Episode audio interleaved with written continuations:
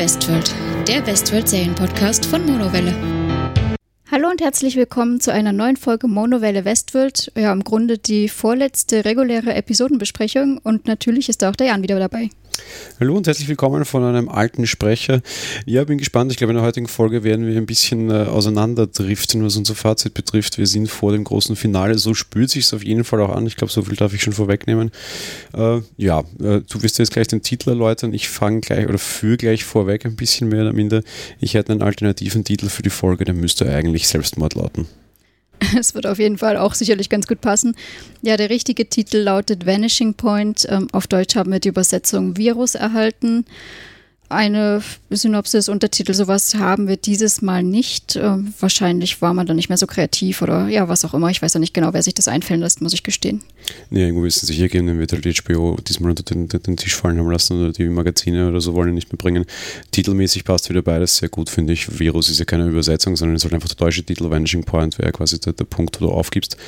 Uh, und beides passt durchaus ganz gut zu der Folge. Also ja, beides sinngemäß auf jeden Fall passend. Ich finde diesmal Virus sogar ein bisschen besser passend, weil es nicht ganz so offensichtlich ist, aber auch sehr, sehr gut in diese Folge hineinpasst. Ja, das sehe ich ganz genauso, da schließe ich mich an. Als Regisseur haben wir dieses Mal Stephen Williams, der hat schon Folgen von Lost gemacht und Crossing Jordan, Person of Interest ein bisschen und liefert uns auch wieder so unsere Standardfolgenlänge von circa 60 Minuten, also nichts Überraschendes, sagen wir es mal so. Im Endeffekt gehen wir dann auch gleich schon in die Handlung über. Wir haben dieses Mal sehr stark Man in Black im Mittelpunkt stehen. Mit dem beginne ich dann jetzt auch gleich. Ja, ganz kurz nur eins muss ich, äh, vorweg schicken, was mir super gut passt zu der ganzen Geschichte. Wir sind äh, letzten Sonntag, wo die Folge ausgestrahlt wurde, war in den USA Vatertag. Wie passend, wir kriegen in der Folge jetzt auch unheimlich viel zum Vatertag, also von, zu Vätern präsentiert und auch zum Väterdasein. Äh, auch eine recht nette Randnotiz vielleicht. In Österreich war ja Vatertag erst vor zwei Wochen. In Deutschland ist es immer in Allerheiligen, ne? Ähm, nein, am Chris, achso, Christi Himmelfahrt, Himmelfahrt genau. Was auch immer, also halt Männertag mhm. ist aber auch Vatertag. Also da, da datumsmäßig ganz stark unterschiedlich. In den USA war es eben jetzt und ja, passt mehr oder minder ganz gut. Es ist ja gerne so, dass irgendwie Fernsehserien dann sich auch irgendwie auf die echtweltlichen An äh, Inhalte quasi framen. Und in dem Fall, äh, ja, ist das äh, auch, passt das auch ganz gut dazu, finde ich eben. Viele Vatergeschichten diesmal. Ja, wahrscheinlich war es dann vielleicht sogar auch Absicht, wenn die auch wissen, wann das ausgestrahlt wird, ne? Ja, na klar, haben die den Plan weit vorher schon. Ja, vielleicht wirkt sich das auch so ein bisschen negativ auf die Folge aus. Dazu kommen wir dann auch noch später. Genau. Dementsprechend steige ich jetzt tatsächlich dann ein und beginne mit Man in Black, um den es sich ja hauptsächlich handelt. Wir haben dieses Mal wieder Hauptstory-lastigen Teil und das ist eben genau der William, den wir haben. Wir erfahren sehr viel Hintergrundgeschichte der wurde ja zuletzt von seiner Tochter bei der Ghost Nation abgeholt, um das mal so zu sagen, und zu einem Safe Point gebracht, weil sie dort Hilfe anfordert und auch ihrem Vater sagt, so, dein Spiel ist jetzt vorbei, ich bringe dich aus Westworld heraus. Und während sie auf Delos warten, will sie von ihrem Vater eigentlich den Grund für den Selbstmord ihrer Mutter erfahren. Zum einen gibt sie sich durchaus selbst daran schuld, ihre Mutter so ein bisschen von sich weggestoßen zu haben. Andererseits glaubt sie allerdings auch, dass da mehr dahinter steckt. Und ja, dementsprechend machen wir einen Zeitsprung in die Vergangenheit und erfahren die Geschichte vom Tage des Selbstmords der Mutter im Endeffekt. Wir sehen da William auf einer Party, wo er Ford trifft. Der gibt ihm eine Karte mit seinem sogenannten Profil. Also im Endeffekt sind all seine Erlebnisse, die William irgendwie in Westworld bisher zu diesem Zeitpunkt erlebt hat, darauf gespeichert. Ford merkt außerdem an, dass er von Williams privaten Projekt weiß und dass er auch aufpassen soll, was er sich wünscht.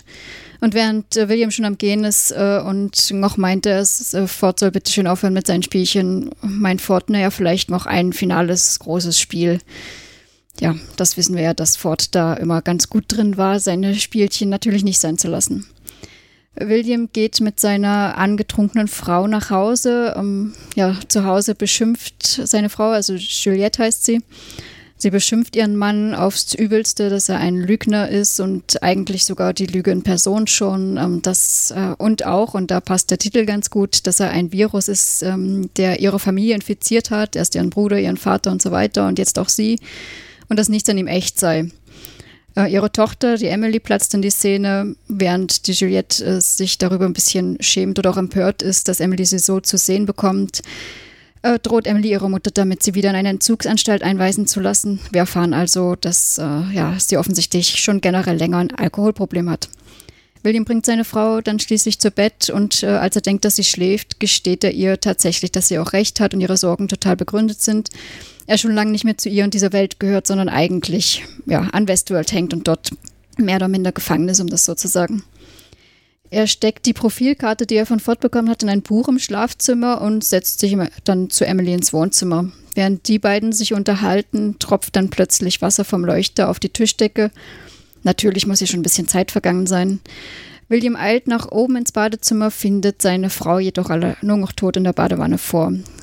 Die hat nämlich, entgegen seines Glaubens, dass sie geschlafen hat, war sie eigentlich wach, hat das alles gehört und hat die Gelegenheit genutzt, als William das Zimmer verlassen hat, dass, er, dass sie sich die Karte geschnappt hat, hat sich das angeschaut und kam im Endeffekt mit dieser Wahrheit, die sie dort entdeckt hat, wie William denn nun ist und was er da alles für Gräueltaten schon gemacht hat, kam sie im Endeffekt nicht klar und hat sich offensichtlich mit Tabletten das Leben genommen.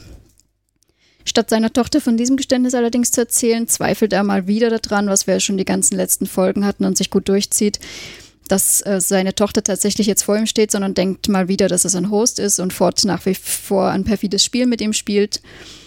Und das Team von Delos taucht im Endeffekt auf ähm, und checkt die beiden, also vermutlicherweise, um zu schauen, ob sie Menschen sind oder nicht. Ähm, irgendwie kommt bei William ein Okay, wenn ich das jetzt recht im Kopf habe. Bei seiner Tochter sehen wir nicht, was da los ist. Ja, ganz kurz einzuhaken hier, aber du siehst bei William auch nur, dass es okay ist. Du siehst auf diesem Display, dass man da sieht, nicht ob er Mensch ist oder was auch immer. Ganz genau. Du siehst simpel nur, es sei okay, was für einen Status den er gerade habe. Was du bei ihr siehst, sehen wir auch nicht. Ganz genau, das, deswegen habe ich es auch absichtlich nur okay genannt, weil eben, ob das jetzt ein Menschentest ist oder was auch immer, das sei mal dahingestellt. Jedenfalls statt die Hilfe eigentlich anzunehmen, die da kommt, äh, schnappt sich William dann plötzlich ein Maschinengewehr äh, und schießt um sich, bringt alle dort um.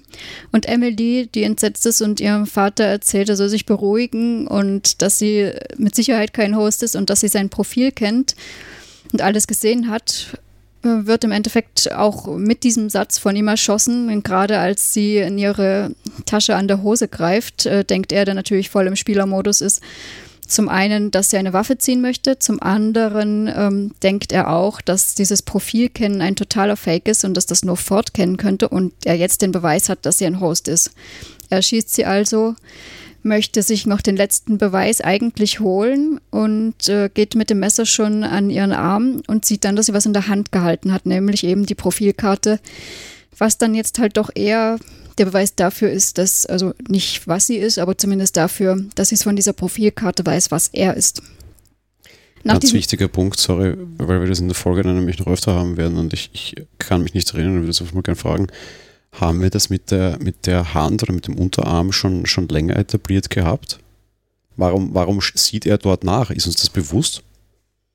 Ähm, naja, so richtig etabliert glaube ich nicht, aber es ist halt mal die einfachste Stelle, wo du jetzt am e-, einfachsten rankommst, um äh, Mechaniken, also Mechanik nicht, aber um ins Fleisch halt zu stechen und nachzuschauen, was da drunter ist, würde ich behaupten. Ja, nein, du siehst in der Folge an einer anderen Stelle dann und damit erklärt sich es auch, aber ich weiß nicht, ob er das eben bisher schon wusste und bisher noch nie auffiel oder nicht. Du siehst, dass er dort quasi dieser Notfallswartungszugang von den, von den Hosts liegt. Das heißt, dort quasi so dieser Hardwire-Anschluss, wo du dich mit Kabel an die sonst äh, Mesh-Netzwerk kommunizierenden Dinge anschließen kannst. Und der sucht den Anschluss. Wir sehen das später dann eben nochmal bei einer anderen Stelle, was mich einfach nur die ganze Zeit in, in, in der, in der Szene schon gefragt habe Wussten wir das schon oder hätte Blinde das einfach in der Folge an drei unterschiedlichen Stellen? Keine Ahnung, nur interessantes Nebendetail. Vielleicht haben wir Hörer, die das schon irgendwie früher gesehen haben. Mir war das Ganze äh, völlig neu. Okay, dann muss ich jetzt doch gleich noch einhaken an der Stelle. Doch, dann wussten wir es schon, wenn du das meinst. Diesen Anschluss, das kannten wir schon, weil Bernard das schon früher in einer anderen Folge mit sich selbst gemacht hat. Okay. Ja, ähm, äh, er hat nun entdeckt, dass er wahrscheinlich doch seine eigene Tochter umgebracht hat und möchte sich nach diesem Erlebnis, also man sieht jetzt nicht irgendwie, dass er emotional gerührt wäre, er weint nicht und macht nichts, aber trotz allem scheint er wohl aufgerührt zu sein, denn er, er richtet die Waffe gegen sich selbst, möchte sich eigentlich umbringen. Doch wie er da so sitzt oder auch kniet, äh, ja, ist es so, dass er ja eigentlich schon durchaus selbst erkennt, dass die Dunkelheit und dieser Virus, den er da in sich trägt, mehr oder minder, wenn man das so sagen möchte, auffrisst. Und er fängt aber an, seine Realität in Frage zu stellen. Und wie er diese in Frage stellt, äh, senkt er die Waffe, drückt nicht ab, sondern macht dasselbe, was er vorher eigentlich bei Emily machen wollte. Er sticht sich mit dem Messer in den Arm, stochert dort herum und will wahrscheinlich schauen, was er denn nun ist. Aber damit endet diese Szene und wir bekommen keine Auflösung. Ich würde sagen, ganz genau, das ist der springende Punkt und will danach schauen, wir sehen es nicht. Das ist in dem Fall ein, ein, ein klares Ende und wieder klar auf die nächste äh, Folge mehr oder minder vertagt. Was wir hier sollen in, der, in dieser sehr langen äh, Episode und du hast fast äh, schon die ganze Handlung der ganzen äh, Staffel, also der Folge erzählt, halt sehen, ist halt einfach wieder diese große Origin-Story, die wir insofern schon eigentlich ein bisschen kannten. Ähm, spannend wird einfach noch sein zu wissen, wo wann und wie das Ganze passiert ist. Also in der Szene war auch ganz, also in der Folge auch ganz klar erfahren, dass eigentlich auch Grace äh, an dem Tod ihrer Mutter mehr oder minder durchaus sehr wohl so ein bisschen beteiligt ist und vielleicht auch ein bisschen Schuld daran trägt, oder je nachdem, wie man das auch immer sehen mag. Und ähm, ja, sie hinterlassen es jetzt mit dem klaren Wissen, äh, der Man in Black hat seine Tochter getötet. Auch eine spannende Geschichte. Ich glaube nur, dass sie uns hier Kartenspielertrickmäßig sehr viel zeigen, was am Ende nicht halten wird. Nur mal so als kleines, äh, kleiner Ausblick auf die äh, sehr vielfältigen Spekulationen nachher noch. Ja, ganz genau. Also das finde ich auf jeden Fall interessant und auch wenn es eine sehr lange Origin-Story hier wieder war, war es doch soweit zumindest okay. Wir haben allerdings natürlich auch wieder noch äh, andere Hauptfiguren drin und gehen daher gleich über zur nächsten. Das wäre dann nämlich auch schon Dolores. Ja, Dolores ist auf dem Weg nach Glory ähm, und auf dem Weg dorthin wird sie von der Ghost Nation aufgehalten. Ähm, das ist so, dass ich äh, schon mal meinte, dass ich so ein bisschen das Gefühl habe, dass die Ghost Nation ein bisschen so die Wächter des Heiligen Grals, also von diesen Glory-Dingen sind. Offenbar ist so ein bisschen was dran. Ähm, und äh, die Ghost Nation ist der Meinung, dass die Glory halt ein großes Ding sei und sie dort quasi irgendwie in eine neue Welt äh, gehen können. Und Dolores hält allerdings fest, dass sie der Meinung sei, dass dieser Platz in der neuen Welt nicht für diese Hosts dort, beziehungsweise für die Ghost Nation bestimmt sei. Ähm, das Ganze, sie will das Ganze allerdings dazu nutzen, um quasi, ja, das gegen die Menschen einzusetzen, wie auch immer. Ähm, es entfacht sich ein, ein, ein, Feuerwechsel. Äh, wir sehen nicht wirklich, was los ist. Wir sehen nur, dass Dolores mehr oder minder türmt, Teddy hinterher und offenbar auf beiden Seiten so ziemlich niemand übergeblieben ist. Das heißt, die Hosts sich gegenseitig sehr, sehr, sehr schwer dezimiert haben. Wir haben dann wesentlich später in der Folge eine, eine Szene zwischen Teddy und Dolores, eben den beiden Verbliebenen quasi. Und Teddy beginnt ein ums andere Mal wieder sich und seine Realität zu hinterfragen, aber auch seine Loyalität zu Dolores. Im Endeffekt stellt er fest, dass er ihr immer folgen wird und solange er lebt, sie immer beschützen wird, weil das seine Aufgabe ist. Auf der anderen Seite sie ihn aber auch zu einem Monster gemacht hat und meint dann, dass, es, äh, dass er keine Chance mehr hat, sie zu beschützen äh, und wählt dann hier auch äh, tatsächlich den Freitod. Und ja, schießt sich mit einer Waffe in den Kopf und Dolores hat ihren Beschützer und ihr erschaffenes Monster quasi verloren. Ja, ich glaube, ich habe mich genauso gefühlt in dem Moment, wie sie geschaut hat, nämlich ziemlich, äh, wow, was war das jetzt? Aber ich muss auch sagen, ich fand es auch gut.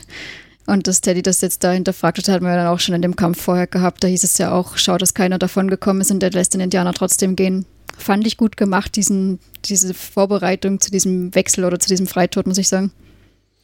Ich, wir werden das dann nachher sicherlich in der Spekulation noch wesentlich stärker haben, aber ich finde das da eine, eine, eine wahnsinnig tolle Geschichte von ihm äh, irgendwie hast du jemals, wir, wir, haben ja die ganze Folge immer wieder, also die ganze zwei Staffeln immer wieder drinnen gehabt, dieses Have I ever questioned the, the nature of your reality? Hast du jemals die Natur deiner Realität hinterfragt quasi, ja? Und ich finde aber, wir sind jetzt so ein bisschen post dieser Grundaussage die ganze Zeit schon und in dieser Folge fallen mir das extrem stark auf, mehr als in der vorletzten oder letzten gar, es bringt gar nichts, die, die, die Natur deiner Realität zu hinterfragen, weil Fakt ist, es ist äh, die Realität. Ja? Dann zu sagen, so ist das real, ist das nicht real, äh, ist letzten Endes irrelevant. Die große Frage ist, wie stehst du dazu und wie kannst du es verändern? Und er hat da jetzt eigentlich den coolen Cop-Out und sagt, okay, ja, meine Realität ist nicht real. Ja? Weil ich bin hier ein Host in, also ich bin hier ein Roboter in so einer komischen Westernwelt, die ist schon mal nicht real. Noch dazu hast du böse Frau, äh, um nicht das zu denken, was ich mir, was, äh, zu sagen, was ich mir denke, mich umprogrammiert. Und jetzt sind wir so, dass ich sage, okay, ja, real ist es sowieso nicht. Und ich habe sowieso meine Aufgabe, ich habe jetzt einfach eine Chance, ja, meine Programmierung zu entgehen, indem ich mich umbringe. Und den Weg geht er. Das war für mich der größte Aufwachenmoment unter Anführungsstrichen in Westworld jeher. Und das wirklich Coole ist in dem Fall, dass es meiner Meinung nach wirklich total nach dieser Aussage von, von fortdauernd geht, ob man seine Realität hier hinterfragt. Aber ich, ich frage mich das schon jetzt einfach seit 19 Folgen. Es ist wurscht, ob du deine Realität hinterfragst. Sie ist es, ja. Das ist wie wenn ich jetzt irgendwie sage, ein kleines, äh, weiß ich, für schwarzes Kind, das irgendwie AIDS-krank zum Wasserloch rennen muss, seine Realität hinterfragt. Äh, scheiße, es ändert aber nichts, wenn es es hinterfragt, weil es kann es nicht ändern. Es liegt in seiner Hand ja, oder irgendwie nur sehr bedingt wahrscheinlich. Ja. Da ist es das Gleiche. Ob die Hosts hinterfragen, also in der ersten Staffel war es sehr, sehr wichtig, dass es hinterfragen, um drauf zu kommen, dass sie Hosts sind. Jetzt in der zweiten Staffel ist dieser Spruch aber völlig verloren, weil jetzt wissen sie es und dann jetzt musst du die Realität ändern. Und er sagt, okay, ich habe eine Programmierung, also komme ich auch nicht raus, also ich habe einen Ausweg hier. Ja? Und das, ich finde das super stark. Ich finde das eine super starke Szene und auch eine, eine extrem ähm, eine vorausdenkende Szene und sie war unheimlich traurig. Ja. Also wirklich super toll gemacht. Darum sage ich es jetzt hier, weil es, weil es quasi noch Teil dieser Handlung ist, um, um zu zeigen, diese Handlung ist irre wichtig. Ja. Das ist so für mich der, der zweite große Westworld-Moment gewesen. Und der erste war tatsächlich in der ersten Staffel, in der ersten Folge, wo sich Dolores die Fliege auf der, auf der Wange erschlägt, die, die nie irgendwie Leben äh, vergeudet, unter Anführungsstrichen, nicht mal von Tieren. Ja. War für mich so ein Oh-Moment. Ja. Und das war so der zweite richtige, markerschütternde Moment für mich. Auch wenn es eigentlich ein totaler Nebenhandlungsstrang ist und das wahrscheinlich total wurscht ist, darum muss ich hier jetzt an der, an der Stelle dieser Handlung auch nochmal darauf hinweisen. Das war irre wichtig und total weit gedacht eigentlich. Ja. Das auf jeden Fall. Im Endeffekt war er meiner Meinung nach hier der freieste Host, den wir bisher irgendwie zu sehen bekommen haben, wenn du es so nimmst. Bisher ja, bei einem anderen Host, glaube ich, werden wir noch viel mehr sehen, aber dazu kommen wir später, ja. Ja, ja, was da noch kommt, auf jeden Fall. Ähm, ja, genau, dementsprechend äh, der nächste große Host, den wir drin haben, Bernard. Bernard äh, ist nach wie vor in diesem Hauptzentrum von Delos und beobachtet, wie es dem Team dort gelang, äh, gelungen ist, äh, Maves Code offensichtlich zu kopieren und für ihre eigenen Zwecke zu modifizieren. Also so würde ich das zumindest sehen. Denn sie haben diesen Code bei Clementine eingespeichert und wir sehen, wie sie sie erwecken, dass sie jetzt in der Lage ist, Hosts zu kontrollieren. Aber nicht einfach irgendwie und nach ihrem Willen, sondern einprogrammiert hat, sie äh, mehr oder minder zu infizieren denn sie befiehlt ihnen mental, sich gegenseitig umzubringen. Das ist natürlich jetzt eine mächtige Waffe für Delos. So soll natürlich dann der Hostaufstand im Endeffekt äh, niedergeschlagen werden. Der eine Host, der kommt und sagt, ihr bringt euch jetzt alle um, das ist natürlich ähm, ein mächtiges Werkzeug. Nachdem sich dieses Team entfernt hat, befiehlt Ford, der ja nach wie vor in Bernards Kopf steckt, dass er zu Maeve gehen soll, weil er ihr eine Nachricht bringen möchte. Bernard, der ja aber als Host inzwischen identifiziert ist, kommt natürlich nicht mehr dort hinein, wo die gerade liegt. Offensichtlich reicht jedoch auch die Nähe von Ford aus, um, ja, sie kommen ja wie bis an diese Art Zellentür von diesem Glasding daran. Und offensichtlich reicht die Nähe da schon, um Maeve seine Nachricht zukommen zu lassen. Äh, Bernard geht danach zurück zu Elsie, um mit ihr das Hauptquartier zu verlassen und äh, endlich mal abzuhauen von diesem ganzen Delos-Team. Diese fordert jetzt allerdings endlich mal Antworten ein und erinnert ihn, dass er eigentlich versprochen hat, ihr nichts mehr zu verheimlichen und sie nicht anzulügen und was er denn nun da im Cradle eigentlich genau entdeckt hat. Entgegen Fords Willen, der, der Bernard die ganze Zeit sagt, er soll es nicht tun und am liebsten auch, dass er sie umbringen soll, erzählt Bernard allerdings schon vom Valley Beyond und dass Delos dort die gesammelten Daten aller Gäste gespeichert hat. Dafür erwähnt er jedoch nicht, dass Ford jetzt in seinem Kopf sitzt und ihm Befehle oder Ratschläge gibt, sagen wir es mal so. Während sie sich auf den Weg machen und dort äh, mit dem Fahrzeug abhauen, haben wir dann eben das, wo Ford sagt, er sollte Elsie umbringen, weil es in ihrer Natur liegen würde, dass sie Burner früher oder später hintergeht und äh, ja, dass das bei Menschen nun mal so ist, auch wenn sie ihm nichts tut. Bernard weigert sich jedoch und äh, in dem Moment, als sie gerade Stopp gemacht haben, weil Elsie Munition draußen einsammeln möchte, steckt er sich dann nämlich auch an den Computer an. Das ist die Szene, die du meintest, wo wir sehen, dass er sich da anschließt am Arm und entfernt, vor, entfernt Fords Code aus sich heraus. Danach ist Ford tatsächlich erstmal weg. Und äh, trotz allem lässt er jedoch Elsie dann zurück, gibt ihr noch so einen Sender, damit sie gefunden werden kann und entfernt sich wohl wahrscheinlich zum Schutz vor sich selbst mal einerseits und auch, denke ich auch, zum Schutz für sich. Denn wenn das nun mal in der Natur vom Menschen liegt, dass er sie dass sie ihn irgendwann verraten würde, ist es ja für beide nur eine Win-Win-Situation. Ja, stichwortstarke Hosts. Ich meine, das ist halt genau recht der, der, der, zweite sehr starke Host, den wir hier haben, der eine sehr, sehr, sehr große, aufgeklärte Entscheidung quasi trifft, nämlich die, dass er Ford entfernt. Die große andere Frage ist halt, wie viel es bringt, weil Ford natürlich über das Hintertürchen der Programmierung so oder so in jedem wahrscheinlich irgendwie drin steckt, zu einem gewissen Grad. Und es da offensichtlich noch eine weitere Ebene gibt, wo er sich da erst rausnehmen kann. Das erfahren wir dann gleich bei der nächsten Story. Aber ja, auch eine sehr, sehr, sehr starke Host-Entscheidung und die zweite von drei sehr starken Entscheidungen eines Hosts in der Folge. Genau, im Endeffekt haben wir hier auch wie vorher äh, mehrere Wege, die es zu gehen gibt. Äh, Ford nennt ihm vorher auch schon welche, aber im Endeffekt wählt er einen ganz anderen. Also auch hier wieder eine der großen Freiheiten, auch aus meiner Sicht, genau. Ja, wobei erinnerst du dich, was ich letzte Folge gesagt habe, und das passt dann vielleicht auch ganz gut dazu. Oder vorletzte war das, dass ich sagte, vielleicht ist es quasi eben genau das, dieses, du kannst nur einen Wert daran gewinnen, wenn du jemals dafür gekämpft hast. Ja? Und wo er quasi ich der Meinung war, dass Ford quasi beinahe es damit konfrontieren will, dass er mit seinem freien Willen, also dass er für seinen freien Willen kämpfen muss, dass du diesen freien Willen nur schätzen kannst, wenn du das tust. Meiner Meinung nach haben wir das tatsächlich jetzt sehr, sehr, sehr kondensiert gesehen, weil er hat dafür gekämpft und hat sich dazu entschieden, Ford rauszukegeln. Ja. Es ist genau das, was, was ich angedeutet habe, meiner Meinung nach. Es ist halt nur sehr dünn und sehr schwach ausgefallen, aber es ist genau das, was ich meinte eigentlich.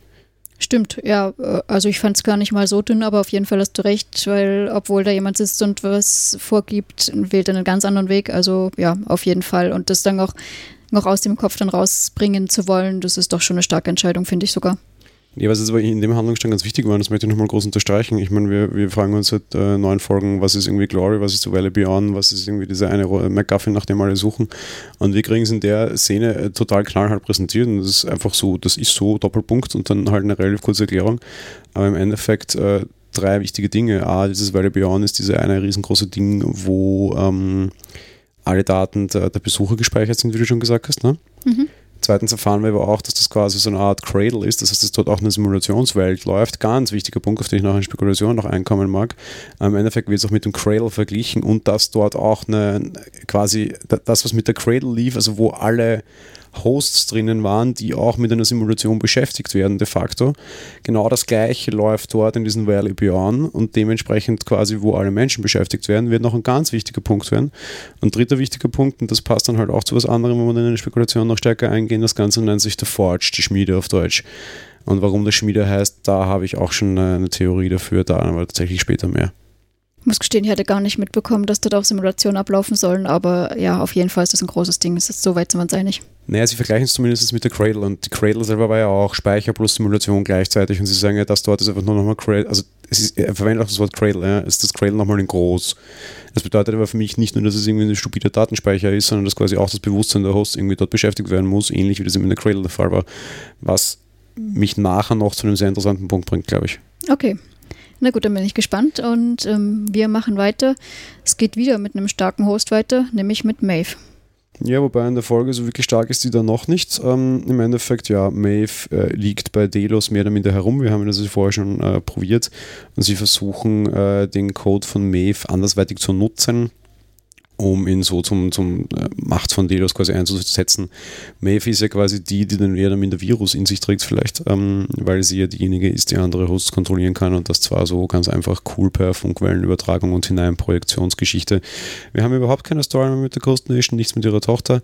Ganz im Gegenteil, nachdem Bernard die Nachricht äh, an Maeve überbracht hat, äh, erscheint ähm, Maeve dann auch fort und er spricht mit ihr ein relativ langes Gespräch mit äh, ganz interessanten Inhalten, nämlich zum Beispiel, dass Maeve Fords Lieblingshost ist, also so ein bisschen die Dolores von Ford. Dolores war ja der Lieblingshost von Arnold. Und so quasi die etwas dreckigere Antwort, und damit spiele ich jetzt bitte nicht auf die Hautfarbe an, sondern auf den Beruf hin, weißt am Ende dann, nämlich die Prostituierte. Ähm, quasi sie das dann ist, finde ich eine sehr interessante Nebensächlichkeit, muss ich gestehen dass sie seiner Einschätzung nach sehr, sehr weit gekommen ist und sich letzten Endes aber nicht an ihre Programmierung gehalten hat, weil er hat ja eigentlich den Weg aus äh, der ganzen Geschichte hinausgegeben, sondern dass sie äh, sich anders entschieden hat aufgrund äh, der Liebe zu ihrer Tochter, die so an und für sich nicht eingegeben war, was ich auch sehr spannend finde. Am Ende mehr oder minder verabschiedet er sich von ihr mit einer sehr liebevollen Szene. Das einzig wirklich Wesentliche, was man nachher sieht, ist allerdings ein Display auf dem steht, dass Maeve Zugriff ab sofort auf ihre Kernprogrammierung hat. Diese Core-Geschichte haben wir schon die ganze Zeit, auch in der ersten Staffel gehabt. Dass quasi diese Hosts auch so einen äh, integrierten Core haben, der auch auf jeden Fall geschützt ist, auch vor diesen Erinnerungs- oder diesen Dreamer-Elementen, die wir da hatten.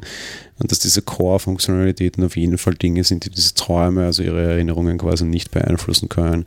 Offenbar, und das sehen wir auch in der zweiten Staffel, alle Hosts ihrer Basisprogrammierung folgen irgendwie auf die eine oder andere Art, diese vielleicht interpretieren aber diese nicht ändern können. Offenbar zwar teilweise schon, weil ich bin der Meinung, bei Teddy ist das passiert, weil das ist das, was sie irgendwie mit diesen mit diesem Terminal da machen. Weiß nicht genau, ob es tatsächlich so ist. Wurscht, das heißt um Fakt hin, so daher. Uh, Maeve ist jetzt in der Lage, ihren Core selbst on the fly zu schreiben. Das wird aus ihr noch einen sehr interessanten Charakter machen. Ich glaube, soweit, da brauchen wir noch nicht spekulieren, das wird so sein, nehme ich an. Ja, schätze ich auch so. Im Endeffekt habe ich vor allen Dingen auch gedacht, dass es jetzt nämlich die Möglichkeit sich gibt, sich auch selbst zu booten, vor allen Dingen, nachdem sie da ja so ein bisschen hilflos jetzt derweil rumliegt. Ja, ähm, wir gehen zu den Neuigkeiten. Wir haben sie mehr oder minder ja schon eingebaut gehabt jetzt. Zum einen haben wir schon von The Forge gesprochen, diese großen äh, Serverfarm und äh, Simulationswelt, wie auch immer, wo alles gespeichert wird. Und wir haben dann noch als Figur drinnen, dass die Sailor Ward die Juliette spielt, die Frau von William. Allerdings ist das ja auch eine Eintagsfliege eher. Ja, die kennen wir übrigens zum Beispiel, also am ersten wahrscheinlich aus Dr. House, da hat sie die, die Ex-Freundin von House gespielt, die, die auch dafür verantwortlich war, dass er sich operieren ließ. Diese Operation schlug ihr fehl und dann wurde er quasi erst Haus aus ihm. Da haben wir die, glaube ich, am längsten bisher gesehen. Sie ist mir sofort aufgefallen, sonst kenne ich sie von nirgendwo, muss ich sagen. Nein, ich habe es mir auch kurz durchgeschaut. Das war jetzt aus meiner Sicht nichts. Ja. Gut, ähm, ich würde sagen, jetzt geht es zum interessanten Teil. Wir werden wieder anfangen zu spekulieren und ja, möchtest du gleich anfangen? Ja, und ich starte allerdings mit einem Vorgriff auf ein Fazit. Ich bin ziemlich gefrustet, weil ich hier in diesem Zeitpunkt eigentlich keinen Sinn mehr groß für das Ganze sehe, weil sie genau das jetzt mit uns machen wollen. Ähm, ich muss gestehen, ich nehme seit der ersten Staffel schon an, dass der Man in Black eigentlich ein Host ist ähm, Gründe dafür. Erstens, ich suche schon die ganze Zeit irgendwie nach dieser einen Aufräumfunktion, nach dem Garbage Cleaner quasi in Westworld und ich finde ihn nicht so ganz. Meine Ghost Nation Theorie hat mich enttäuscht, ich habe immer schon von Haus aus die Theorie gehabt, ob das nicht quasi der Man in Black ist und ich nenne ihn jetzt absichtlich Man in Black und nicht William, weil ich einfach glaube, dass es da irgendwann einen Bruch gab und dass quasi William der echte Mensch ist und der Man in Black eigentlich dieses Narrativ ist, das als Host in diese Geschichte hinein integriert wurde. Ähm, einfach aus dem Grund, eben, ich, du brauchst irgendwie so ein bisschen einen Garbage Cleaner. Auf der anderen Seite ist er irgendwie so ein bisschen gefühlt der, der, der wandelnde Turing-Test, der auch immer wieder prüft, ob, ob diese Hosts schon wach sind, mehr oder minder. Und so irgendwie so ein bisschen nach dem Schema, wenn irgendwie William Riot geht und irgendwie verrückt wird, dann sehen wir schon mal ganz gut, also würde Ford ganz gut sehen, dass da irgendwie was schief ist, beziehungsweise ist er halt auch immer irgendwie dieser permanente Plausibilitätstest für Ford, so nach dem Schema, er rennt hier noch alles, weil wenn irgendwie William draufkommt, dass da irgendwas fishy ist, dann, dann ist tatsächlich irgendwas grob. Die, was mich auch immer schon gewundert hat, wir haben ja, und ich habe es in der Folge ja schon mal gesagt, und ich hoffe, ich werde nach der Staffel damit aufhören können, immer diese Frage, have I ever questioned the nature of reality? Hast du jemals die, deine Realität hinterfragt? Der Einzige, der das nicht hat, meiner Meinung nach, ist der Man in Black der ist da und der ist, was er ist. Ja, und das war er immer schon und der wird nie hinterfragt. Wir haben bei allen immer wieder diese Hinterfragung. Mensch der Host, Mensch der Host, Mensch der Host, außer bei ihm. Und das hat mich die ganze Zeit schon immer irgendwie so ein bisschen stinkig gemacht und so ein bisschen grübelig gemacht, weil ich mir dachte, okay, hm, schwierig. Zugegeben, jetzt mit äh, Staffel 2 wurde es so ein bisschen schwächer oder abgeschwächt für mich das Ganze, weil William nicht mehr so stark repetitiv ist. Ich habe im ersten Staffel sehr stark das Gefühl gehabt, dass es seine Verhandlungen auch dauernd wiederholt und die ganze Geschichte, die er mit Dolores und Teddy spielt, ist auch immer wieder eine Wiederholung und es ist immer wieder Teil dieser Geschichte. Was sehr spannend ist, weil genau in der Folge wird diese Sache aufgegriffen. Sie wird dadurch aufgegriffen, dass Ford auf diese Party zu ihm hingeht und sagt, hey, ich habe dir immer gesagt, greif meine Narrative nicht an. Du darfst nie Teil des Narrativs sein, du darfst nie Teil dieser Story werden. Aber eben genau das, was ich in Staffel 1 meiner Meinung nach schon immer gesehen habe, ist Teil der normal laufenden Westworld-Story. Also muss er ein ewiger Protagonist sein und ewige Protagonisten sind nur Hosts. Vielleicht war nämlich das genau das Problem, dass der so oft drinnen war und das Environment quasi sich so derartig auf den schon eingestellt hat, dass du ihn dort hineinschreiben musstest permanent als fixe Gleichung, weil hm, schwierig. Ja? Was natürlich auch sehr stark darauf hindeutet, wir sehen es, wie seine Frau diese, diese Karte, seine Identität auf dieses Tablet legt. Er ist die Identität Nummer zwei. Nummer eins würde ich jetzt mal fast sagen, ist der alte Delos. Da ging irgendwie was schief. Wir sehen beim alten Delos so eine ähnliche Party wie beim, beim meinem Black und das war aber nicht seine Geburtstagsparty, sondern es war seine Abschiedsparty, nämlich quasi dort, bevor er umgeleitet wurde auf diesen Host, der dann schief ging. Wer sagt nicht die ganze Zeit, dass William einfach der zweite Versuch war, einen Menschen in einen Host umzubauen und der wesentlich besser ging und genau das jetzt macht, was der Delos macht, am Ende halt dann doch nuts gehen und verrückt werden. Und weil all das jetzt so schön fassen würde, und jetzt trete ich mir selbst in den Pop, Popo, glaube ich, dass das am Ende nicht so sein wird weil es mir jetzt viel zu offensichtlich wäre. Weil es jetzt, glaube ich, genau das ist, was sie uns sehen lassen wollen. Es würde jetzt alles so wunderschön Sinn machen. Und gerade deshalb, obwohl ich mir das tatsächlich wirklich schon so lange denke, glaube ich, dass es nicht so ist und will es eigentlich so auch nicht mehr. Was mir nämlich viel mehr gefallen würde, wäre tatsächlich nicht die Geschichte eines durchdrehenden Hosts, sondern einfach einer komplett gescheiterten, lächerlichen Existenz. Wenn das jetzt so richtig einfach der letzte Abschaum ist, fände ich das so viel unter Anführungsstrichen schöner und natürlicher für das Ganze, als wenn das jetzt auch noch ein Host und permanent doppelter Boden gewesen wäre. Vor allem, es hätte sich nicht so viel getan, den doppelten Boden haben sie halt 18 Folgen aufrechterhalten. Wahrscheinlich werden sich sehr wenige Menschen die Frage gestellt haben. Jetzt in der 19. reißen sie es halt ein und in der 20. werden sie es auflösen müssen.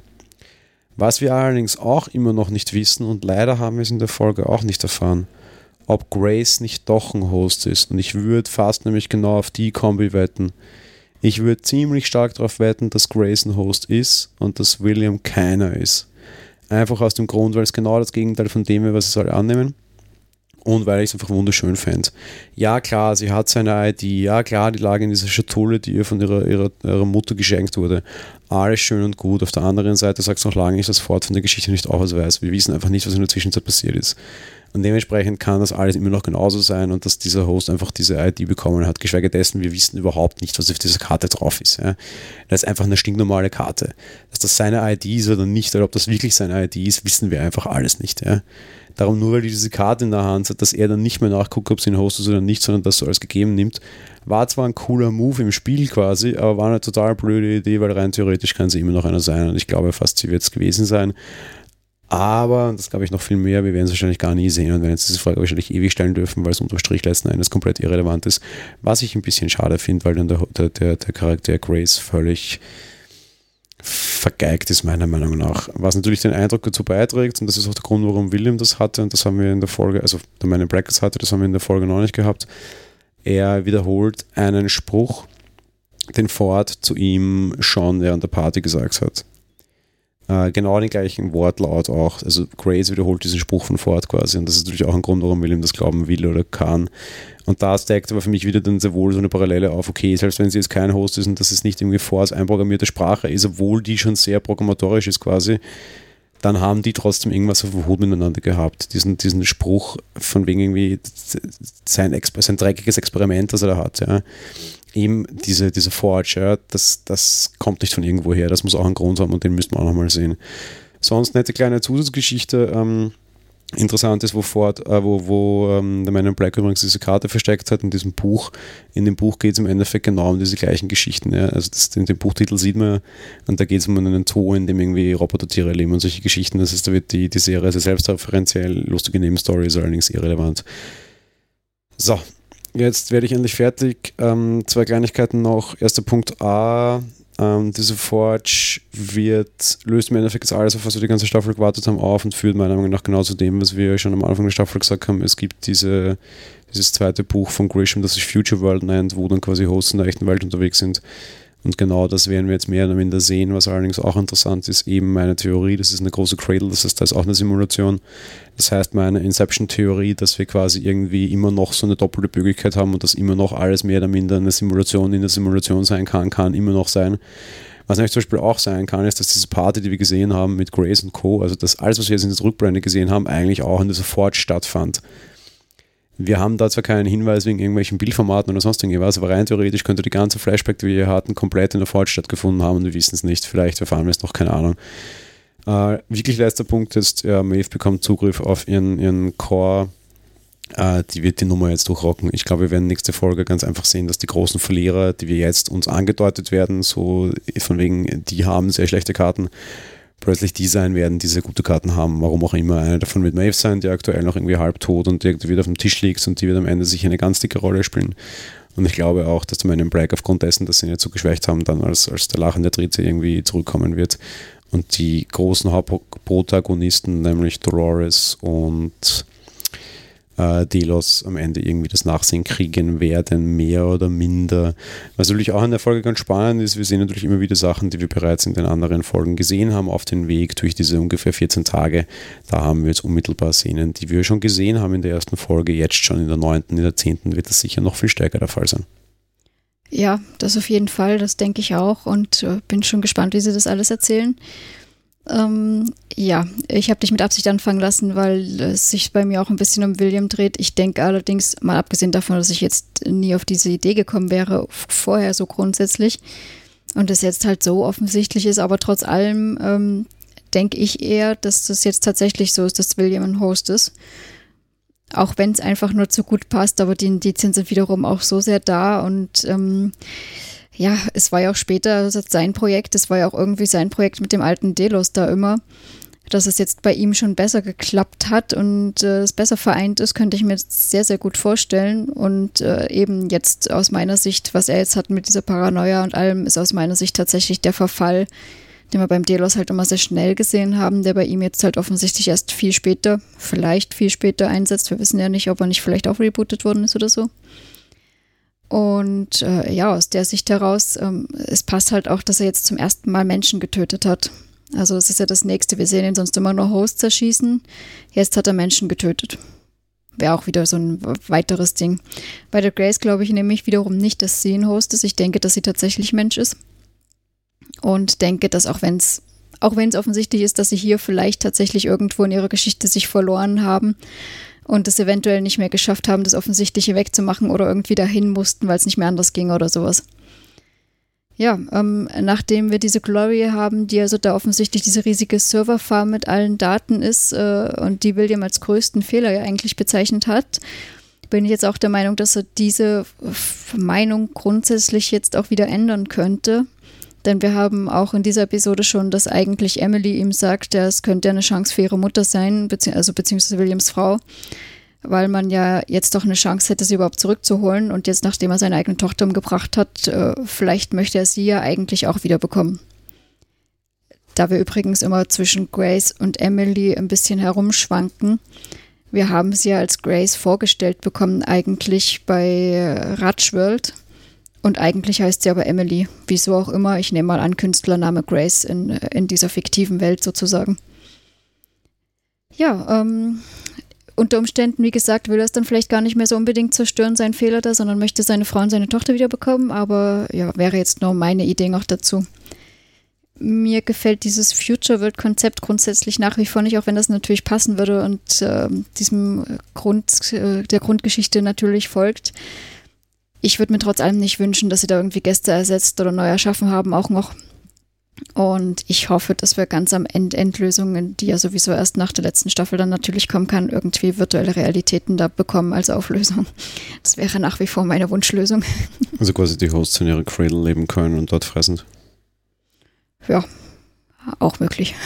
ja, das ist ja quasi das mit von virtueller Realität, ne? Ja, stimmt. Ich, sage, ich, ich sperre dieses Bewusstsein wieder zurück in die Cradle und lasse einfach in der Cradle leben. Ich meine, wir hatten ja, Ford lebte ja in einer Welt, wo er niemandem was tun könnte, wenn er die andere Welt nicht beschreiben hätte können. Im Endeffekt ist ja quasi dann so die Endlösung, auch wenn das natürlich ein sehr böses Wort ist, das man nicht in den Mund nehmen darf eigentlich. Aber die, die Lösung am Ende ist ja dann eigentlich tatsächlich, dass du sagst, okay, ich lagere Bewusstsein aus in diese virtuelle Realität hinein und könnte leben und gute Nacht. Ja, wenn mein Bewusstsein da quasi ewig weiterlebt da drin, auf jeden Fall, ja. Nee, warum die diese Forge müssen, ist eigentlich total klar und das, das steht für mich auch die ganze Zeit Frage. Forge, Schmiede, die müssen sich so Körper bauen. Warum? Nicht, weil diese Hostkörper zu schlecht wären, sondern weil diese Hostkörper kontrollierbar sind und weil diese Hostkörper ja eine Bombe hinten im Kopf drinnen haben, von wegen, ah, du willst hier raus, zack, ich springe in die Luft. Für Dolores muss es die Lösung sein, dorthin zu können und sich einen neuen Körper zu bauen, selbst wenn sie Bewusstsein nur überträgt. Ja. Einfach weil, ja, sobald jetzt weißt du, rausgeht, jagt die das in die Luft. Wir haben das gesehen bei Maeve, ja. Also ich, jetzt bin ich kurz so ein bisschen irritiert und sprachlos, äh, wo äh, das mit der Bombe hinten drin wäre mir neu, weil wenn wir die da drin haben, wieso haben es denn die Hosts, die da durchdrehen, nicht da hochgejagt? Ja, weil sie immer noch das haben wollen, was sie äh, haben, beziehungsweise weiß ich nicht, ob du die aktiv hochjagen kannst oder ob das nur passiert, wenn sie aus, aus Westworld rausgehen. Wir haben ja das zumindest bei, äh, bei Maeve gehabt am Ende der ersten Staffel, dass es irgendwie hieß, okay, Achtung, du hast irgendwie eine Bombe im, im Schädel. Äh, ja, schwierig. Außerdem sind diese Hosts auch trackbar, allein die Technologie und alles. Ne? Also sie können sie aufspüren offenbar, die müssen sie umgehen. Offenbar gibt es irgendwelche Störmechanismen, Stichwort diese Bombe und so. Ey, die brauchen neue Körper, das funktioniert so nicht. Ja? Wenn du dein Bewusstsein irgendwie rausschmuggeln willst, das ist eine ganze Geschichte, das ist tatsächlich die schlauste Variante. Baust du dir irgendwie einen Körper von einem, von einem Menschen, der schon tot ist, neu auf, ohne den ganzen äh, Klimspims, der da drin ist und Abmarsch. Die kann nicht so bleiben, wie sie ist. Die muss sich unter Anführungsstrichen körperlich verändern, einfach weil sie sonst viel zu sehr weiterhin unter dem Einfluss von Delos steht. Ihren Plan verstehe ich am allermeisten momentan, muss ich sagen.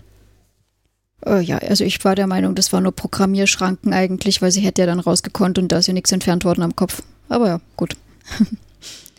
ja, ähm, ich würde sagen, wir gehen auch schon weiter zu unseren Top- und Flop-Charakteren ja, wir sind wieder ein bisschen, aber nicht vollständig unterschiedlicher Meinung.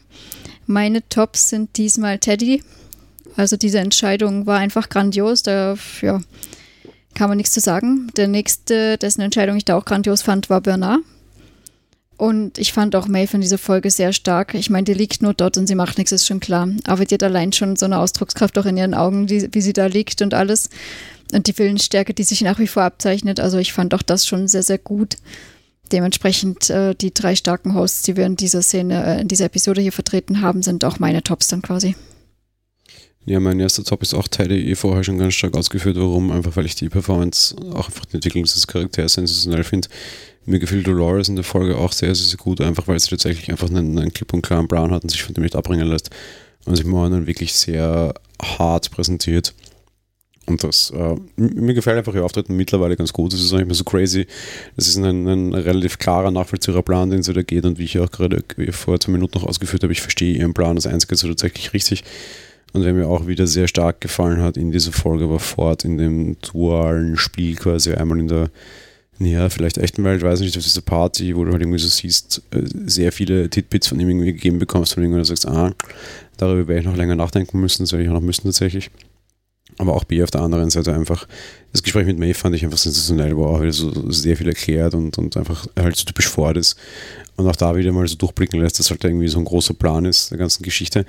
Wobei man hier jetzt einfach auch schon sieht, und das war für mich eine große Erkenntnis, was Ford in dieser Folge betraf, der Plan hat vielleicht, es gibt einen Unterschied zwischen Plan und Zügel. Und der Plan gibt hier jetzt klar vor, dass er die Zügel lockerer lässt und im Endeffekt auch den letzten Schritt geht und den Zügel komplett loslässt für einen Host jetzt de facto. Was, glaube ich, einfach auch ein großer ich glaube, das ist ein großer Vorausblick tatsächlich sogar auf die dritte Staffel. Ist natürlich gut möglich. Und ich stimme dir zumindest insofern überein, dass diese Szene, die sie da zusammen hatten, die May von der Ford, sie war sehr schön und zumindest sehr emotional. Hat für mich persönlich aber halt nicht zum Top gereicht. Ähm, mein Flop, Dolores. Also ich fand das eher wieder ein bisschen blöd, dieses äh, bringen sie alle um und so. Ich meine, klar stellen die sich in den Weg, aber dass ich da jeden da gleich äh, köpfen muss und sowas. Also köpfen ist jetzt Quatsch, aber äh, ich fand das eher doof und ich fand auch ihre Ansage eher ein bisschen komisch, sag ich mal so. Also da fand ich eher noch die Ghost Nation gut. Allerdings, ja, ihre Sache und ihr, ihre monströses, monströses klingt jetzt wieder falsch, ihr monstermäßiges Auftreten gefällt mir absolut nicht mehr. Dementsprechend äh, Teddys Konsequenz vollständig nachvollziehbar für mich und sie eben mein Flop dann auch. Ja, mein erster oder größter Flop in der Folge war Bernard. Ähm, einfach weil mir dieses schwächelige Herumgeeiere so ziemlich das, der zweitintelligentesten Person dieses Parks einfach nicht gefällt. Jetzt macht er zwar auf, ich gehe jetzt irgendwie weinend alleine zu Cradle, aber irgendwie erwarte ich mir von dem einfach überhaupt nichts mehr. Es ist einfach also diese, diese, diese pass passive Waschlappen-Bernard, auch wenn es vielleicht noch irgendwie einen, einen stärkeren äh, irgendwie gibt und wir haben ja diese Geschichte mit der roten Kugel Tam ja jetzt wieder völlig außer Acht gelassen, die wird bei dieser äh, Forge auch eine Rolle spielen. Äh, Fakt ist, mir geht einfach Namen und auf die Nerven und ich sehe irgendwie keine Agenda hier nach wie vor und irgendwie ist mir da zu schwächlich und zu traurig und einfach zu, nein, ja, mag ich nicht. Ähm, ja, auch schon vorher angedeutet Grace. Ähm, einfach weil ich deren Auftrag und deren Aufgabe einfach so nach wie vor nicht verstehe und eigentlich unter den guten Charakter einfach völlig weggeschmissen. Und in der Episode war die einfach äh, auch äh, tatsächlich dumm. Ja ähm, dass, dass, dass er die ganze Zeit irgendwie ihre Realität hinterfragt, war klar, dass sie das einfach nicht schon vorher eingeht, war auch klar. Wieso zieht sie in dem Moment, wo er irgendwie nuts geht, alle, alle die, die, Karte erst raus, wo er glaubt, dass sie eine Waffe ziehen will und ihn dann erschießt? äh, ich weiß nicht, irgendwie das na, auch blöd angelegt einfach und na, nerviger Charakter, letzten Endes leider, finde ich ganz schwach. Und äh, vielleicht überraschend, mein, mein dritter Flop äh, ist die Ghost Nation. Ähm, ich fand das so lächerlich. Ich habe schon mal gesagt und das in der Folge jetzt wieder wiederholt, dass ich das Gefühl habe, dass die irgendwie die Wächter vom Heiligen Gral sind. Ne? Und das Geile ist, wieso wissen die Wächter vom Heiligen Gral nicht, wie der aussieht und was der tut? Wieso, kann, wieso, wieso bewachen die ewig diese, diese, diese Weile Beyond und dann kommt Dolores und sagt, ja übrigens, dass sie da bewacht sein, was mir erzählt, wenn jemand sie bewacht, ist völliger Bullshit, weil das ist eigentlich was ganz anderes, ja, Edge Badge. Also ich, ich finde das, ich fand das super schwach. Also wenn das die Aufgabe der Ghost Nation ist, nachdem wir jetzt in der letzten Folge irgendwie mit äh, Kitsuya da diesen, diesen großen, schlauen Anführer gesehen haben, also der Rest ist offensichtlich ziemlich beschränkt, ja. Und das fand ich einfach super, super lame dass die jetzt einfach alle sinnlos draufgehen, nachdem wir eigentlich in der letzten Folge erst ein gewisses Bonding mit der Ghost Nation hatten und die jetzt einfach nur sinnloses Kanonenfoto sind, das am Ende einfach hin und runter gezählt wird und das war's. Ich, ich fand das einfach auch super schwach. Ich fand es auch erzählerisch einfach super schwach. Das ist einfach zu wenig, ja. Ah, muss ich kurz einhaken? Also ich glaube nicht, dass sie komplett gar nichts wissen. Denn als äh, sie auf Dolores treffen und sie aufhalten wollen, sagen sie auch noch, dass das eben nicht für sie bestimmt sei. Und äh, noch knallharter sagt der Anführer ja eigentlich für, zu ihr, für dich ist kein Platz in der neuen Welt. Also sie werden schon was wissen. So ist es nicht. Also äh, ich würde eher sagen, sie sagen halt nicht, was sie wissen. Naja, oder äh, sie hat recht und da ist einfach ein Schmarrn mit neuer Welt und sie haben sich belügen lassen, weil das sagt sie auch und sagt, ihr habt euch belügen lassen, ja, das, das ist nichts mit neuer Welt, ja. Das ist keine Tür, das ist eine Falle, ja. Da ist einfach nur das, wo, wo die, das menschliche Bewusstsein gespeichert wird und that's it, ja. Und ich glaube, dass sie recht hat, weil nachdem, was William quasi andeutet und von wegen seiner Experiment und was sie nachher dem meinen Black vorwerfen dauernd, von wegen deiner Schande quasi, ja, und dein, dein dreckiges Spiel, sie wird schon recht haben mit dem, was das ist. Und dann ist tatsächlich die große Frage, wo das in eine große neue Welt sein soll, die uns die Ghost Nation da verkaufen will, sieht eher tatsächlich rein, als wären die auf eine Werbebroschüre reingefallen, die so nicht stimmt. Naja, Werbebroschüre vielleicht nicht, aber zumindest auf Akichita, der das ja gedacht hat, als er das entdeckt hat, ja. Und er ja auch derjenige ist, der sie da angeführt hat und auf, äh, aufgeweckt, ja, in die Erkenntnis gebracht hat. Ja, wenn einer dir halt erzählt, so ist es, dann glaubst du es halt, ne? So circa. Hey, aber das sag ich ja, ich meine, diese, diese, diese fanatischen Tempelkrieger, ich hätte ihnen mehr halt zugetraut, als das ist, ja. Also ja. das ist irgendwie reiner, reiner Fanatismus, warum sie dieses Ding schützen, ohne dass sie wissen, wofür sie sterben, ja. Und das finde ich einfach total schwach. Ja, irgendwie hätte ich dir mal zumindest einen Blick in die Tür da reingewagt, ja. Na gut. Wir sind ja mehr oder minder auch schon so ein kleines bisschen da drin und würde sagen, deswegen führen wir mal unsere Meinung dazu auch aus. Ähm, ich muss sagen, ich war erst ein bisschen enttäuscht, wie die Folge anfing und habe gedacht, um Gottes Willen, eine William-Folge. Na super, das kann was werden. Ich habe, das hat sich aber relativ schnell geändert. Also, was heißt geändert? das William-Zeug so alles war nett, war gut gemacht aus meiner Sicht, aber weshalb ich die Folge dann doch gut fand, war eigentlich die ganzen Geschichten, die wir ringsrum haben, nämlich um die drei Hosts herum. Die hat für mich die Folge rund gemacht. Äh, ich fand es zwar natürlich wieder gut, diese Hintergrundgeschichte, die wir da haben mit der Juliette und ähm, dass sie da seine ganzen Sachen gesehen hat und weiß ich nicht was. Und dass es offensichtlich sein schmutziges Projekt da eben war. Aber eben, das, der Hauptträger dieser Episode waren für mich eindeutig die drei Geschichten bei Maeve mit Ford zusammen oder Bernard, der sich von Ford jetzt losgelöst hat und Teddy, der sich von Dolores gelöst hat. Also wir haben hier viel Auflösung und äh, ja, Befreiung vom Virus oder wie auch immer man es nennen möchte. Äh, dementsprechend, ähm, das fand ich sehr, sehr gut ringsherum und äh, war durchaus auch der ein oder andere Wow-Effekt, dass die sich da jetzt so das in den Kopf gesetzt haben, jetzt anders zu machen, als man es sonst gedacht hat. Auf das Finale bin ich dementsprechend jetzt echt sehr gespannt und vergebe für die Folge vier von fünf Sternen. Ja, das trifft sich. Aufs Finale bin ich sehr gespannt und das war auch der einzige Zweck dieser Folge, mich aufs Finale spannend oder zu machen, quasi, oder halt aufzuheizen. Und genau dementsprechend muss ich diese Folge wirklich schlecht bewerten. Die Folge alleine kann meiner Meinung nach einfach überhaupt nichts und hat einfach zu wenig Inhalt. Es ist das erste Mal, dass sie bei Westworld jetzt so derartig ihre große Cliffhanger aufbauen und diese Folge eigentlich nur in der Erwartung des kommenden Finales irgendwie dem Ganzen standhalten kann. Wir haben einen großen Cliffhanger rund um den Man in Black, rund um Grace meiner Meinung nach vielleicht noch und, und rund um Maeve. Nächste Woche werden wir sicherlich viele Antworten bekommen. Sie werden anders ausfallen, als wir es aktuell annehmen.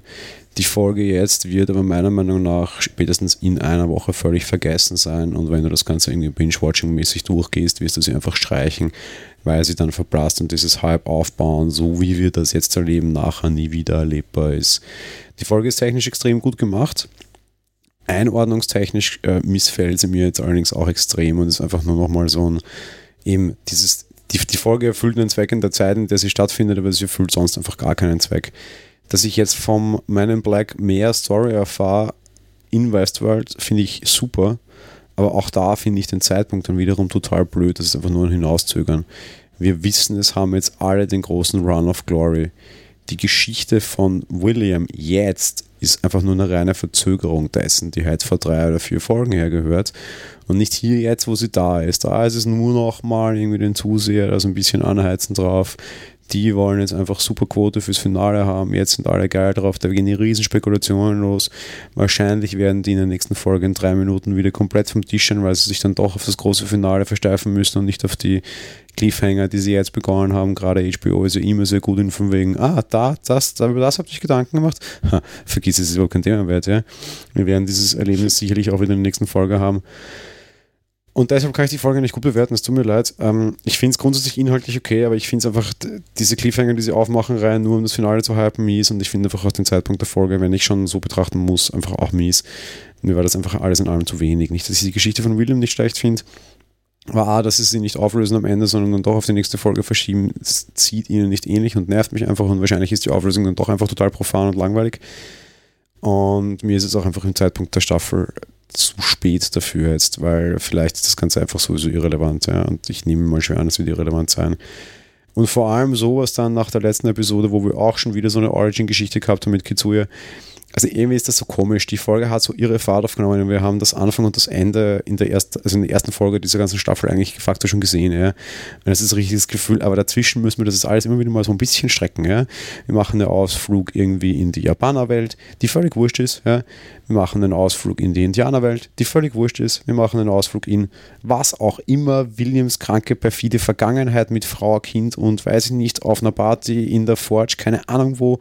So diese drei Folgen kannst du komplett streichen und du es fehlt diese Staffel an Fortschritt Nüsse. Das sind nur Hintergrundwissen. Das ist irgendwie so Spin-off-Kram. Ja? Das heißt ja eigentlich super so als Spin-off-Serien drehen können. Die wären total schön, so die Westworld Origins oder so. Ja? Aber jetzt so eine Folge vorm Ende erwarte ich mir, dass der Zug aufs Ende geht. Ja? Vor allem, wenn schon irgendwie All Out War ausrufen in der siebten und dann haben wir einfach zwei Episoden lang nichts von All Out War, nichts von der große Zug, die große Schlacht aufs Ende, sondern so, ach ja, übrigens, da war noch was. Ist ein bisschen dieses Columbo. Am Ende hätte ich noch einen, ja. Äh, nee, falscher Zeitpunkt, falsches Timing, gefällt mir gar nicht. Schwer jetzt, ja. Folge an sich eigentlich total okay Folge in dem Zeitpunkt, wo sie stattfindet, finde ich einfach komplett ein Mumpitz. Daran von mir leider nur drei von fünf Sternen und das nur, weil die Folge an sich okay war. Eigentlich war ich total grantig gestern und freue mich echt riesengroß auf das Finale und ärgere mich total, was mir HBO in dieser Folge abgegeben hat. Rein emotional gefühlt für mich war es die schlechteste Folge, ohne Witz. Äh, emotional aufgrund der Einordnung jetzt, ja. Okay. Also ich gehe auf jeden Fall damit äh, konform, dass ich es schade finde, dass sie so viele Dinge aufgemacht haben, die dann eigentlich gleich wieder weg waren eben diese Ausflüge in die andere Welt, da hätte ich mir auch mehr erwartet. Aber gut, sei es wie es sei. Ich bin auf jeden Fall gespannt. Äh, das ist eigentlich das, worauf ich am meisten gespannt bin, muss ich gestehen. Was Dolores, die jetzt völlig allein ist, da als Deathbringer jetzt äh, des Weiteren macht. Und ansonsten lasse ich mich einfach überraschen, muss ich gestehen. Ja, allein ist. Bernard kommt alleine, der arme Gebrochene, Dolores wird wahrscheinlich auch der arme Gebrochene sein, sind ja jetzt alleine. Die einzige, die kein Potenzial hat, alleine zu kommen und diesmal allerdings noch tot auf dem Tisch ist Maeve. Und da ist aber wahrscheinlich nicht mehr so viel da, dass die kontrollieren kann. Unter meinem Black, ja, pff, wissen wir auch nicht. Am Ende stehen sich wahrscheinlich die vier armen Ritter irgendwie alle gegenseitig alleine gegenüber Dolores und nicht so viel verloren, weil die anderen auch alles verloren haben. Weiß ich nicht, irgendwie treffen sich die vier und sagen, so, und jetzt? Es, es, es, es, kann auch total cheesy werden, nächste Folge, keine Ahnung was. Aber sie braucht keine Armee mehr, weil sie hat keine Armee, gegen die sie gehen muss. Das ist halt auch recht praktisch in der, in der Staffel, jetzt mehr oder minder, also in der Folge jetzt mehr oder minder. Ja, stimmt jedenfalls grundsätzlich. Ja, äh, dementsprechend, wir sind äh, gespannt, wie wir schon sagen, ähm, mehr oder minder begeistert von diesem Teil jetzt und äh, hoffen auf jeden Fall sehr, dass wir jetzt ein gutes Finale bekommen, damit wir nicht äh, überlegen, was wir mit Staffel 3 überhaupt machen. ah, nee, machen wir gar keine Sorgen oder sonst irgendwas. Ich ärgere mich einfach, dass es funktioniert hat. HBO hat mich mit der Folge meiner Meinung nach verarscht und mich nur noch für das Neue anheizen wollen. Und genau das hat geklappt. Darum so, Schluss, danke, Haken drunter, nächste Woche wird spannend, fertig. Ja, ich würde sagen, das ist ein gutes Schlussplädoyer. Haken drunter und bis zur nächsten Woche. Habt eine schöne Zeit bis dahin. Ja, wir freuen uns bis nächste Woche und auf das Finale mit euch quasi. Dementsprechend bis bald. Tschüss.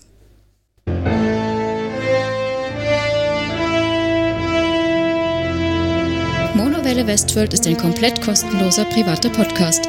Ihr wollt uns unterstützen? Gerne. Kommentiert und diskutiert die Folgen unter www.monowelle.at. Bewertet den Podcast auf iTunes und empfehlt uns weiter.